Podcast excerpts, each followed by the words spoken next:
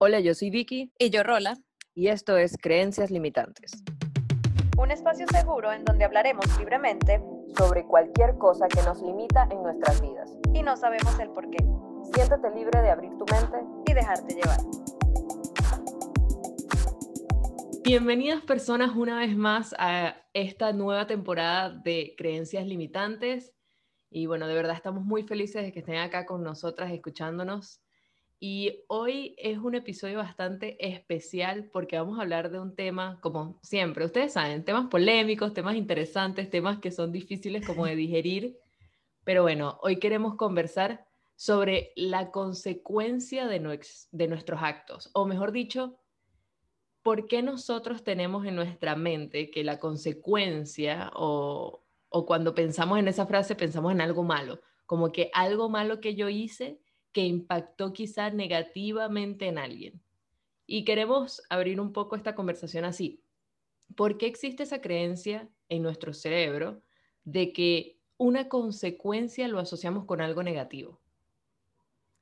Yo creo que porque siempre lo han usado con esa, con esa término, no sé cómo decirlo, como con esa connotación de que cuando haces algo malo o algo negativo o algo te sale mal, entonces te dicen tienes que hacerte responsable porque eso fuiste tú, porque obviamente lo hiciste. Entonces, claro, yo creo que pudiera ser también hasta un trauma, o sea, una creencia, pero también un, trauma o, o lo que ya hemos conversado que tenemos en nuestro inconsciente en base a experiencias pasadas o recuerdos pasados que son negativos.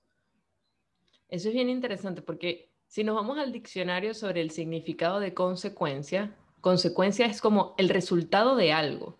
No estoy leyendo el diccionario, así que si dice resultado de algo por algo negativo, ajá, lo pueden comentar y dicen, Vicky, te faltó la mitad de, esto. Em, pero, pero yo lo veo así, para mí la consecuencia es el resultado de algo. Por ejemplo, si yo pongo a hervir agua, la consecuencia de hervir agua es que va a estar caliente, no necesariamente que se va a incendiar la casa. Que eso es como, que eso es como cuando alguien me dice, no, mira, tienes que hacerte cargo, como mencionabas tú, tienes que hacerte cargo de las cosas, como de la consecuencia de tus actos, del resultado de tus actos, es como hacerte caso de, de la casa que se te incendió, hacerte caso de, eh, cargo, perdón, no sé por qué estoy diciendo caso, pero, pero es eso. Y ahí es donde viene la parte que es más complicada, ¿no? Cuando nos toca hacer la tarea a nosotros. Claro, por supuesto, como siempre.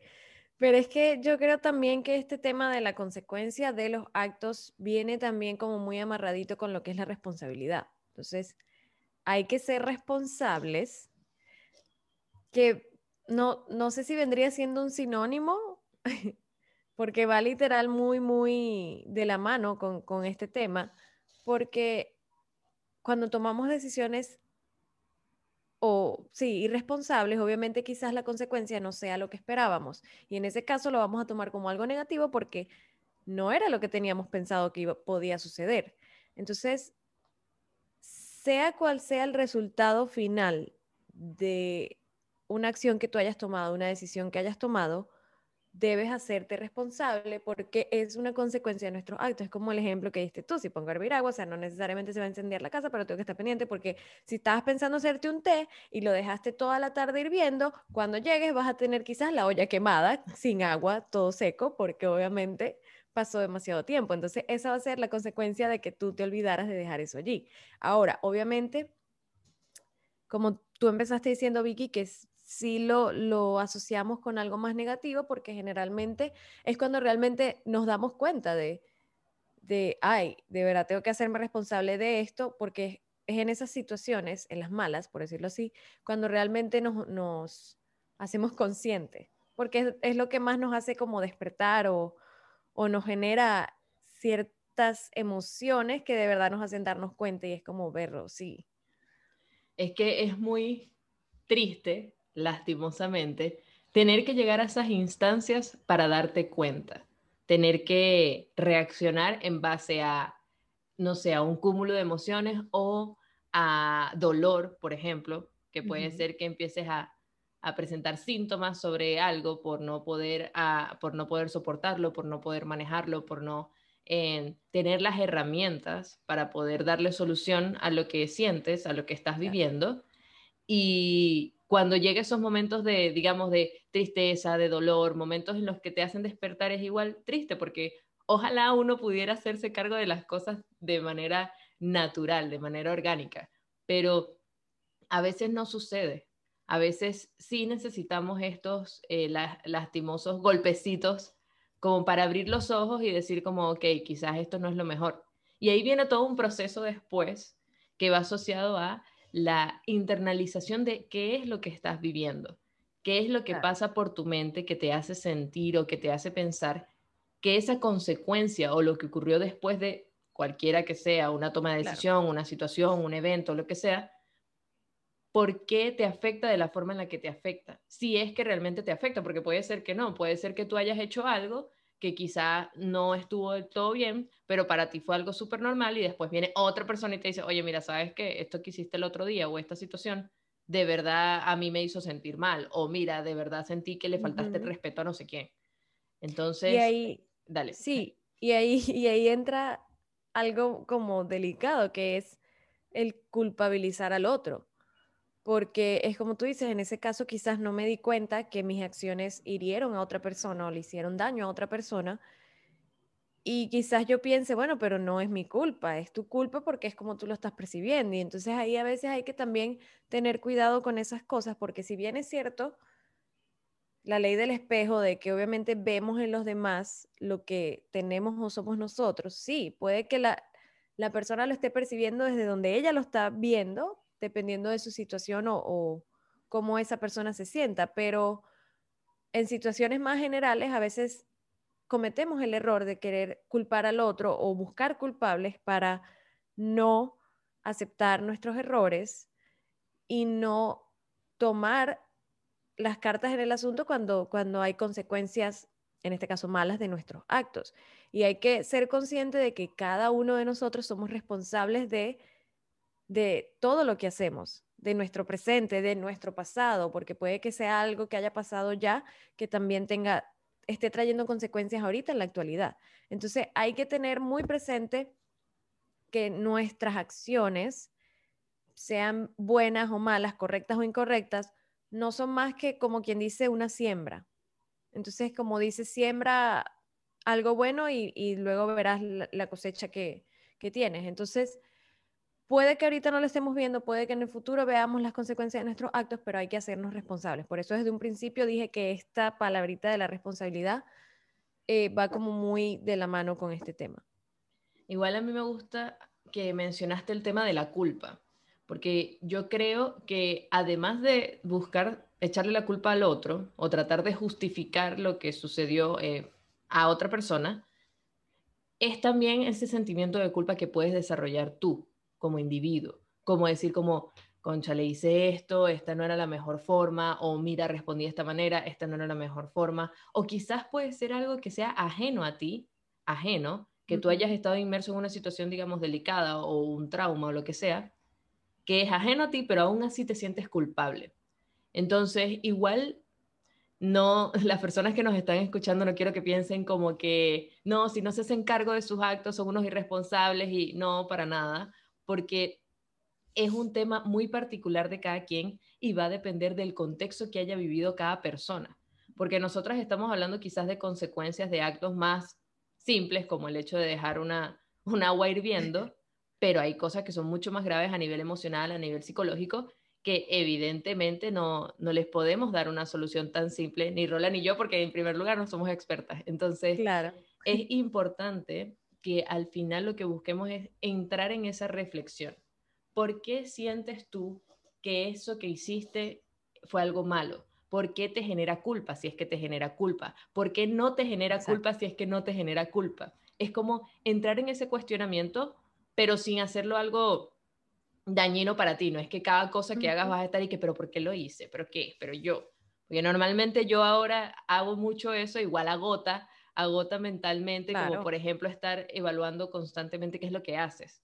Y, y de verdad agota, agota mentalmente. Yo esta semana he estado dándole vueltas a la cabeza y es como que yo digo, basta, ya, no quiero saber, no quiero saber, no quiero saber por qué estoy haciendo esto, quiero hacerlo y ya. Pero bueno, esto es a consecuencia del podcast. No, mentira. esto es culpa de rol en realidad. No, mentira. No, sí. No, pero es eso, es eso que siempre hemos dicho aquí, es buscar ese espacio de reflexión, de introspectiva. Ustedes entendieron, sí. Eh, es eso, es, aprender a, a saber cómo estamos, cómo nos sentimos, porque en ese caso, una vez sepamos o tengamos claro quién, quiénes somos, cómo nos sentimos, qué nos hace sentir X o Y situación, quizás vamos a saber manejar más este tema, este tema de la consecuencia de nuestros actos y vamos a ser más responsables eh, con nuestras eh, decisiones, con nuestras acciones y nos va a ayudar a que todo lo que hagamos tenga más sentido. Y si ocurre algo que no estábamos esperando, vamos a saber manejar esa situación.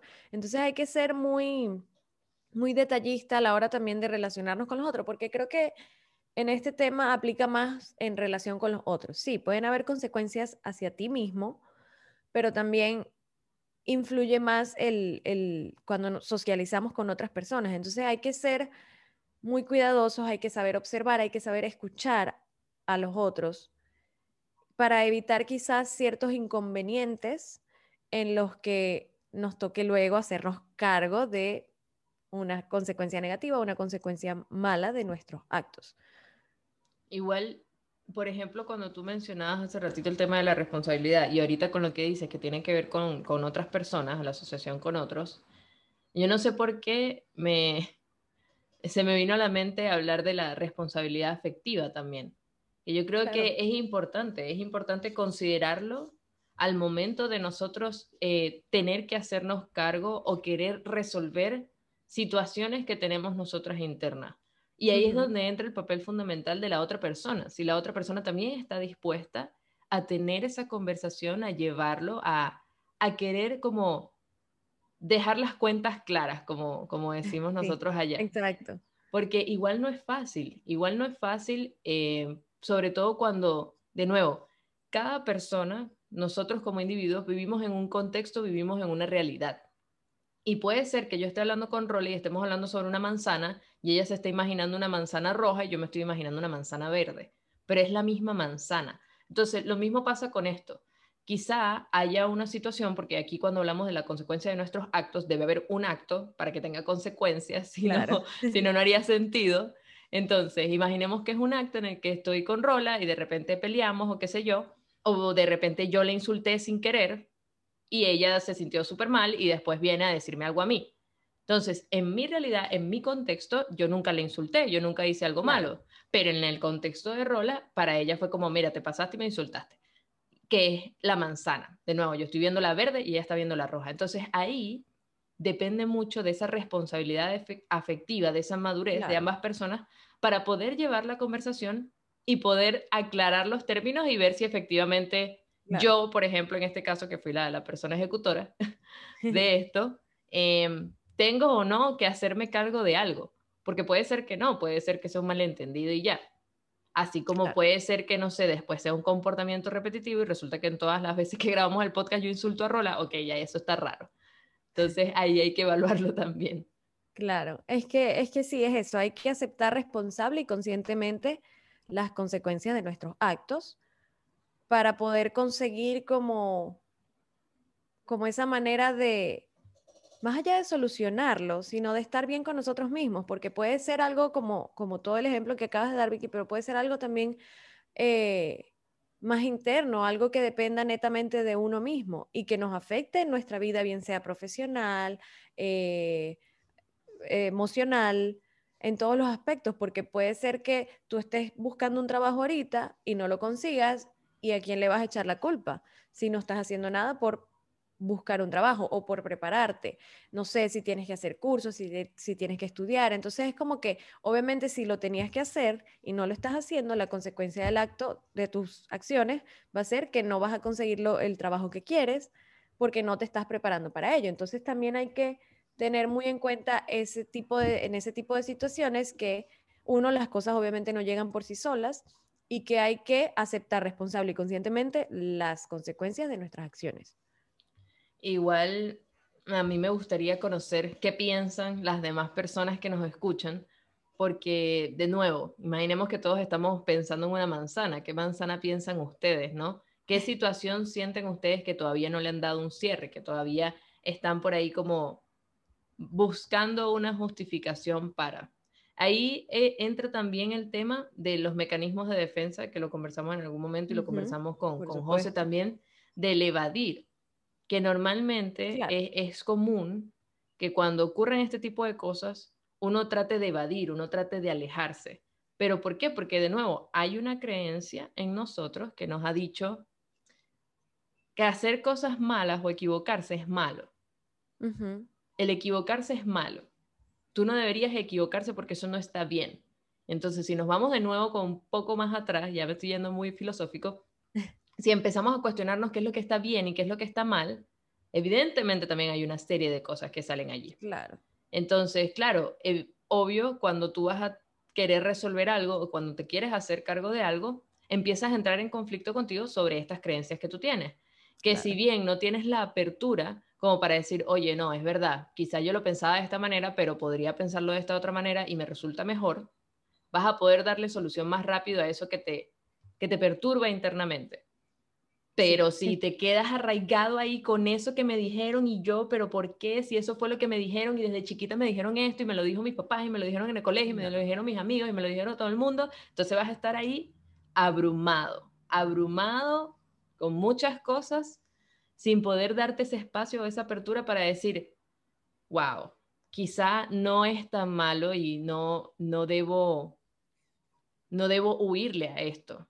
¿Por qué? Porque en realidad lo mejor es que tome como cartas en el asunto.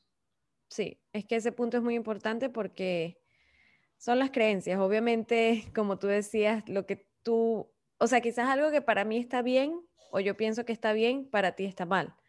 Y yo no puedo juzgarte a ti por pensar que está mal porque caemos otra vez en, todo lo que hemos venido hablando, son creencias. Obviamente es con lo que crecimos creyendo y va a ser nuestra realidad hoy en día. Entonces, si no tratamos de encontrarnos a nosotros mismos, de hacer ese trabajo interno, esa reflexión, no vamos a saber realmente para nosotros como individuales, más allá de lo que nos eh, como individuos, más allá de lo que nos enseñó nuestra familia o los valores con los que crecimos, no vamos a saber realmente qué está bien y qué está mal para nosotros como persona. Y, pero también, más allá de identificarlo, es también tener en cuenta, como siempre hemos dicho, que no existe verdad absoluta. Entonces, en este caso o en este tema también aplica el, mi verdad va a ser diferente a la de la otra persona. Entonces, hay que tener, por eso es un tema quizás más delicado, porque algo que quizás para ti no tenga un buen resultado, puede que para otra persona pues sea X. Y allí entonces hay que, hay que saber cómo manejar esa situación. Por eso es que hay que estar muy despiertos y conscientes. Y además de eso es el tema de la comunicación. Yo creo que cada vez que tú dices algo, yo digo, y además esto, y además agregamos, vamos a sumarle aquí este tema que está bastante denso, vamos a sumarle 10.000 veces otro contenido. Sí, sí, sí. Eh, porque para mí la comunicación es fundamental. Y de nuevo, va de la mano con la responsabilidad, con la responsabilidad afectiva, todo claro. O sea, si las personas no se hablan, no se dicen las cosas, se genera mucha incertidumbre. Y hay personas que no pueden lidiar con la incertidumbre, hay personas que sí, hay personas que les da igual y dicen como ya, bueno, no importa, si Rola está pensando en la manzana, no está pensando, o sea, no me importa. Pero hay personas como yo, Victoria, que es como que, ¡Ah! ¿será que Rola está pensando en la manzana? ¿Será que está pensando en una fresa? ¿Será que está pensando en un... Y yo de verdad, ante la incertidumbre, me, me mata. Eso es algo que me mata. Y es algo que trato de trabajar y de ser consciente diariamente de cómo Vicky vive el día de hoy.